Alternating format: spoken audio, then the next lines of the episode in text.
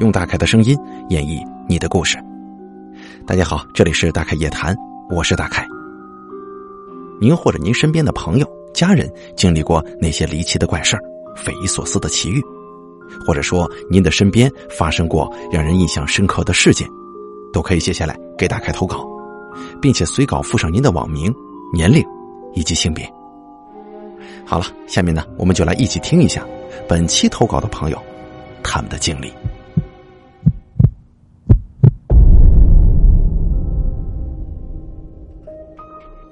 本期投稿的朋友啊，他的网名叫做皮蛋瘦肉粥，性别男，年龄二十六岁。他说：“你好，大凯，我是您的粉丝，我呢一直挺喜欢你的节目的。我之前在微博投过稿，担心你没法保存，所以我在邮箱再发一次。在这儿呢，我想分享一下我的几个故事。我的这些故事啊，都不是我亲身经历的，但是可信度很高，因为都是家里人跟我讲述的。”不过呢，呃，我的写作水平有限，还请见谅。我先说一个我认为比较恐怖的事儿吧。我小时候呢是在姥姥家长大的，那时候老街道拆迁，我们呢就搬到一个新楼房住。这个小区我现在也在住。那么我就说一说这个小区吧。这个小区虽然远离市中心，在当时四处都是荒地。也算是那个时候新开发的地方了，所以住的人不多，住户呢都是附近大队的，还有我们这种拆迁户。虽然后来有怪事发生，但是不得不说啊，这小区的风水上我觉得没什么问题。这原先的地址是一片桃园，可比附近的小区干净的多呀。毕竟啊，我们附近的小区，据说有很多楼底下埋的可都是过去的那些坟地呀。但是有两栋楼确实很诡异。后来长大了，我也找过一些风水学上的书分析过，那两栋楼怎么个怪异法呢？呃，不知道大家有没有注意到过啊？这一般的小区啊，每栋楼的楼门都是朝着一个方向的，就算是对着的也会错开一点，或者说两栋楼中间有什么花园遮挡。但是啊，我们小区那两栋楼的楼门跟窗户就是直接正对着的，而且离得很近。我这半吊子曾经看有本书上说，这种门对门的房型啊是一个忌讳。但是后来呢，那两栋楼发生好多怪事儿，不知道是不是跟这个风水有没有关系啊？我就先讲一个我了解最多的。我当时呢也就刚上小学那会儿，我姥姥平时爱跟小区的老人遛弯正好啊有个姥姥很聊得来，他们家呢有个孙子跟我一边大。而且聊得来的姥姥呢，年轻的时候正好是个小学老师，所以一放假就被我姥姥送到他们家，跟他那个孙子一边辅导功课一边玩。但不得不说的是，那个姥姥对我挺好的，他孙子也跟我好。这更奇怪的是，我这位好朋友的姥爷，哎，还是我们小学音乐老师。当时我们两家关系很好的。但是呢，直到有一次寒假，我从奶奶家回来。我姥姥很郑重的跟我说：“你最近呢，不要去他们家了。”我当时就很疑惑呀，这这我们在一起好好的，怎么了？我姥姥就跟我说：“那天除夕早上啊，那位姥姥过世了。”哦，后来我才知道，那位姥姥认识我们的时候，其实人家早就患有癌症了，但是呢，人家是怕我们家害怕，或者说避嫌，人家就一直瞒着没说。其实那个时候，我们也确实不懂什么癌症不癌症的，都没听说过这个病。我当时一听，以为我姥姥是大过年的忌讳这事儿啊，毕竟这个习俗上啊，这过年的是吧？这种忌讳都懂的。我就说那不行啊，那姥姥对我挺不错的，而且我那个小伙伴估计现在也挺伤心的，我也不上他家去，我就叫他出来玩，行不？我姥姥当时一听就急了，就说道。哎呀，你怎么还去呢？他们家正闹着呢。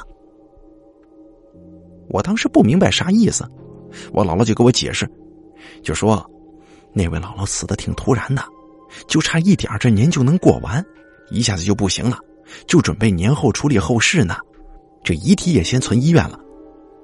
但是那老太太惦记自己孙子呀，这初一大半夜，楼里的住户睡得晚，当时啊，好多人都听见外面那姥姥。哭着喊着你那小伙伴的名字，楼里的住户也不多，平常很熟悉的，都知道老太太过世了。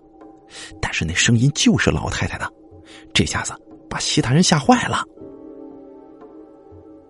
这件事后来我也问过我那个小伙伴，他说确有其事。他当时刚上床要睡觉的时候就听见了。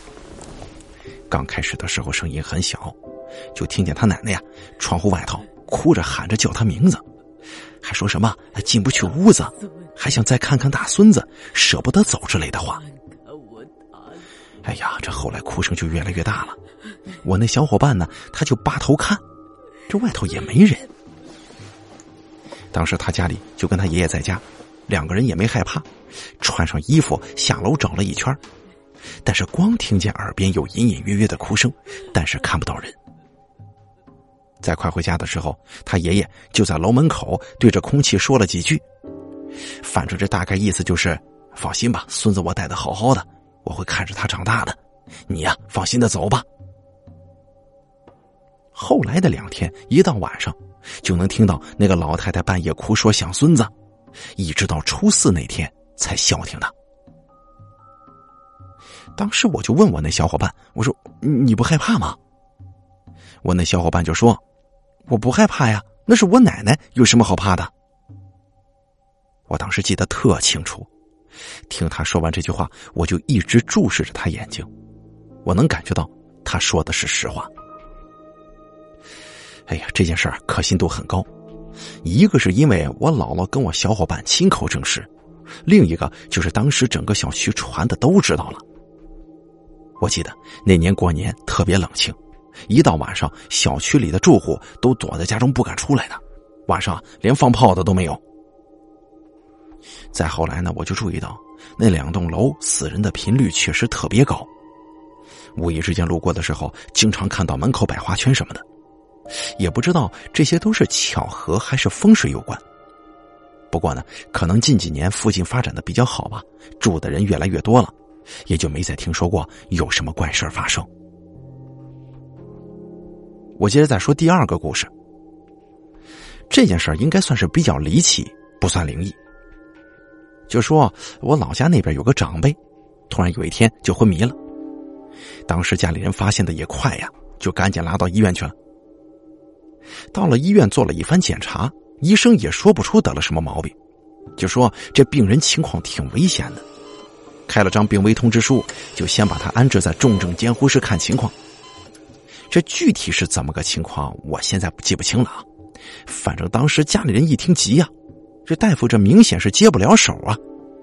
连夜又花钱又找关系，从大医院请来几个教授级别的大夫。不过呢，来了好几个，都始终瞧不出毛病来，束手无策呀。这家里人一看这情况，也没了主意。后来呢，病房里有个上了岁数的护工，听了这情况，就跟他们家大儿子说：“这事儿挺怪的，按理说人平常挺健康的，怎么说不行就不行了？”你这样，要不找个有道行的问问？他大儿子一听，这本来就没其他办法，这花点钱试试也无妨啊。正好他这话也把他点了一下，就直接呢去我们这边最有名的庙。不过这具体是寺庙还是道观，我记不清了。咱们就先以庙来代替吧。当时啊，还真在庙里找到一个有道行的。那人呢，就算了一下，跟他家这两个儿子说。你爹每年都会来这儿烧香，挺有缘分的，我就给你们呢指个明路。你们哥俩今天晚上就去病房里守着，到后半夜别让别人进病房，记住了，不能睡觉，一直紧盯着。今天晚上啊，哪个方向不太平，你俩就冲着哪个方向磕头，记住了。反正大概就是这个意思。现在呢，时隔这么久，我也记不清了。这哥俩听完之后就回去了。一晚上，两个人就在病房盯着，互相提醒：“哎，不能打瞌睡啊！”可是等了一晚上，这天都快亮了，什么古怪的事情也没发生。这两个人就嘀咕：“啊，这是不是遇到骗子了？假高人呢？”正说着话的时候，伸手就把烟掏出来了，可能是没拿住还是怎么着，这个烟呢就从烟盒里边掉出来一根他哥哥弯腰就去捡，然后这怪事就来了。那个烟呢，就在地上自己转起来了，就这么一圈一圈的转个不停。这俩兄弟对视一眼，知道这怪事来了。要不这谁家的烟会自己打转呢？那根烟呢，就这么在地上转了好几圈，然后慢慢的停了下来。烟头那边没人点火，自己就着了，就好像是有人在这吸烟似的，燃烧的还特别快。这俩兄弟一看也没犹豫啊，就对着这个烟头指的方向，按照之前教的方法就跪那儿磕头。结果没两天，那个老人还真就慢慢的好了。那个大儿子怎么说呢？算是我一个亲戚舅舅吧。这事儿还是我们当时知道他们家老人这个身体逐渐康复之后去探望的时候私下说的。我本身呢不是什么信教的人，但是我总觉得吧这件事儿有些离奇，有些巧合，更有一些诡异呀。好，第一个朋友给咱们提供的故事咱们就说完了，咱们接着说第二个朋友给咱们提供的经历。这第二位网友呢，他的网名叫做“尊贵的蒙太奇”，他是这么说的：“他说大概你好，我的网名叫蒙太奇，今年二十三岁了，是四川成都人。我听你的故事已经将近一年多了，特别喜欢你的风格，特别是最近推出的这个夜谈系列，我真的超级喜欢。哎，听得我的心呢痒痒的，所以我也想给您投投稿，跟大家一起分享一下发生在我身上的两件莫名其妙的事儿。”我初次写稿，希望凯哥跟听众朋友们见谅。这件事啊，发生在我小学三年级的时候，那个时候大概就是九岁或者十岁左右吧。当时我爸妈呢，在一个大型的生产型工厂里工作，我们一家人就住在工厂的职工宿舍。宿舍是一个二层楼的建筑，有一个楼顶，给工人们晾晒衣服呀，放些电视天线呐等等。那个时候的电视大家都知道，就是那种大脑袋的，需要接一个很高的天线在高处，这样才能够清晰的收到一些节目。然后呢，因为这个楼顶没有护栏，所以一般我们小孩子是不被父母允许上来玩的，害怕出意外嘛。这大环境就是这样的。接下来呀，就是我们一家人了。我们住在一个大概十平米见方的小房间。其实职工宿舍每个房间都是这样的。一户家庭一间房，我们的房间中间被爸妈用木板隔了一下，爸妈住在隔板的里侧，我住在隔板的外侧，也就这么回事了。这个工厂呢是一个比较大型的生产性工厂，到现在还在。不过呢，我也不提这工厂的名字了，避避嫌嘛。这厂子里头各种大型机械设备很多的，工人也多，所以难免呢就会出现一些安全事故。这其中比较严重的就是锅炉爆炸了。我身上这件事儿就是在一次锅炉爆炸事件之后发生的。那次事故啊，听我爸妈说，当时就炸伤了好几个人，还有一个当场就没了。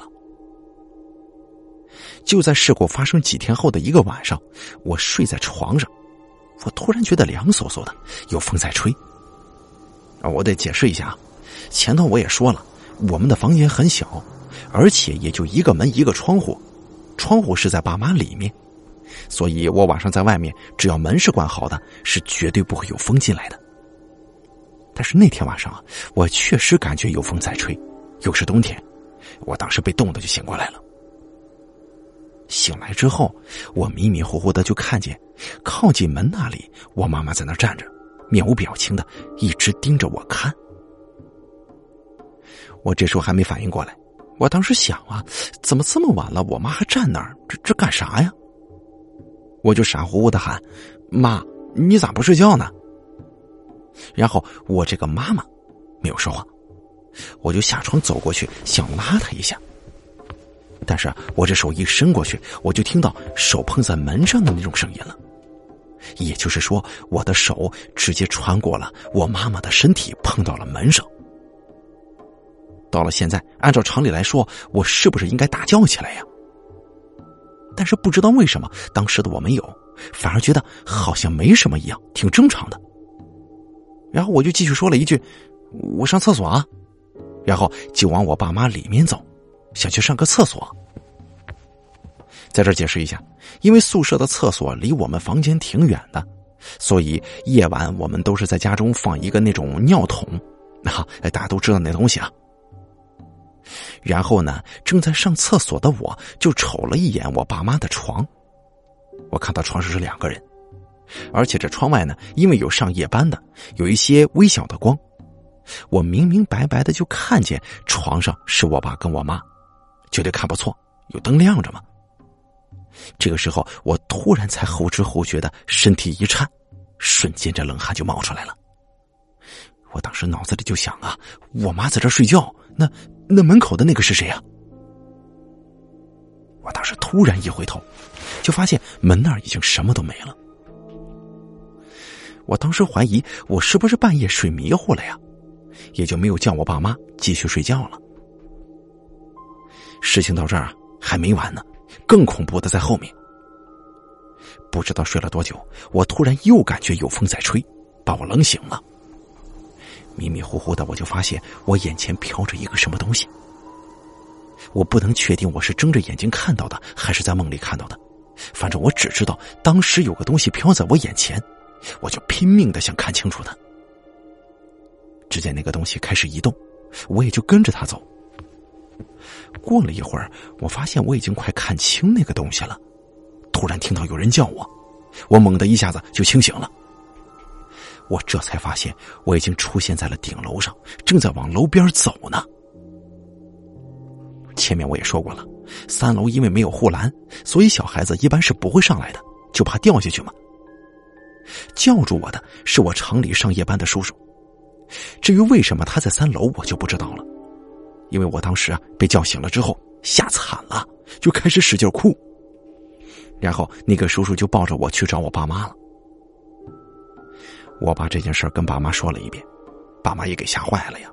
第二天呢，就去找了个神仙给我看看。啊，当然这神仙是打引号的啊。这个呢，在我们这边就是对干这行的人统称叫神仙。然后具体说了些什么，我不记得了。当时看完了神仙之后，就在他的指示之下找了个当地人，也是厂子里的工人，给我当干爹。这事就算告一段落了。哎呀，时至今日，我现在想想都觉得后背发凉。不知道我当初看到的那个妈妈，是否真的是我的幻觉？还有，我眼前那个东西，是不是当我看清楚它的时候，我就得出事儿呢？下面我再说一说我的第二个经历。这件事儿是发生在我读初二的时候。那天呢是学校组织我们初二的学生去春游的日子。我们学校比较小，也就四个班，所以人数不多，一起出去老师们也能管得过来。不过说是春游啊，其实也就是让我们从学校出发，走到不远处的山上去逛一圈，在山上坐一坐，玩一玩，再回学校。从学校出发，所有人一路上可高兴了。这好不容易出去透透风，都高兴。就这样晃晃悠悠的到了山上之后，老师就叮嘱我们注意安全，解散，自由活动吧。大家也都三三两两、成群结队的各玩各的去了。不过怎么说呢啊，那个时候的我早恋了，哎，很不好意思啊，大家懂的。于是呢，我就想带着当时的小女朋友往人少的地方去。正好离我们集合点不远处呢，有这么一个小山坡。我跟当时那些兄弟们说了一声之后，我们就往山坡上去了。在那个坡上嘻嘻哈哈的玩了一会儿，我就突然听到我那几个哥们叫我们，就说：“某某某，你快过来这里。”我当时就回答：“咋了？这就要回去啊？”然后兄弟们又说。你过来嘛！我这就很疑惑了，看时间也没到回去集合的点儿啊，怎么就一个劲儿催我呢？我很疑惑，以为他们是在逗我，我就跟我当时那小女朋友说：“你看我过去怎么收拾他们。”完，我又喊：“好，我马上就过来。”你们在哪儿呢？我就向着他们声音传来的方向吼，因为我们是在山上春游嘛，所以树木很多，我能够听见他们的声音，但是看不见人。我的话音刚落，我就听见回答了。他说：“这里，这里，来吗？”听着好像不远，就在前面不远处的坡那个地方，也就两三百米。于是我们呢，就慢慢的走了过去。不多一会儿，我就找到了他们声音发出的那个地方。但是左看右看，周围除了树，这还是树啊！我以为他们藏起来了，就分别叫他们几个人的名字，但是没有人答应。就在这个时候，我突然觉得害怕起来，赶紧拉着小女友往集合点跑。到了集合点的时候，人多了，心中也就不再那么怕了，因为有老师在，所以我也就没跟我那小女友一起，让她呢就找她朋友去了。然后我就问我们班同学：“这这谁谁叫我呢？”只见他们几个人在那打牌，二话不说，我上去就是一顿乱骂呀。我说：“你们吃饱了撑的，你没事吓唬我干嘛呀？”啊！叫了我过去，自己又跑回来，你逗我好玩吗？当时哥几个是一脸懵逼呀！你说什么呢？谁叫你去了？我们几个一直在这打牌呢。我看那几个哥们的样子不像是骗我，我就说：“喂，你们真的一直在这儿？那刚才哪个喊我呀？”随后我就把事情跟他们说了一遍。我们讨论了很久。最后得出的结论就是，真的可能有人在逗我。当时啊，我也没纠结这事儿。不过好多年过去了，我偶尔想起这件事情，会有一个新的疑问：如果我哥们儿没说谎，也就是说他们没叫我，那么当时叫我的人是谁呢？我们还对了好几句话的，但是不论从声音还是语气上来说，我都能很确定，正是我这几个哥们儿。如果不是他们叫我，那会是什么呢？好了，这两个朋友的经历啊，咱们就分享完毕了。这第一个投稿的朋友皮蛋瘦肉粥给咱们提供的故事啊，让我印象比较深的就是，哎，他这个作者啊，竟然也喜欢这个看一些风水的书籍什么的啊。他其中啊提到了一个这个楼门对楼门。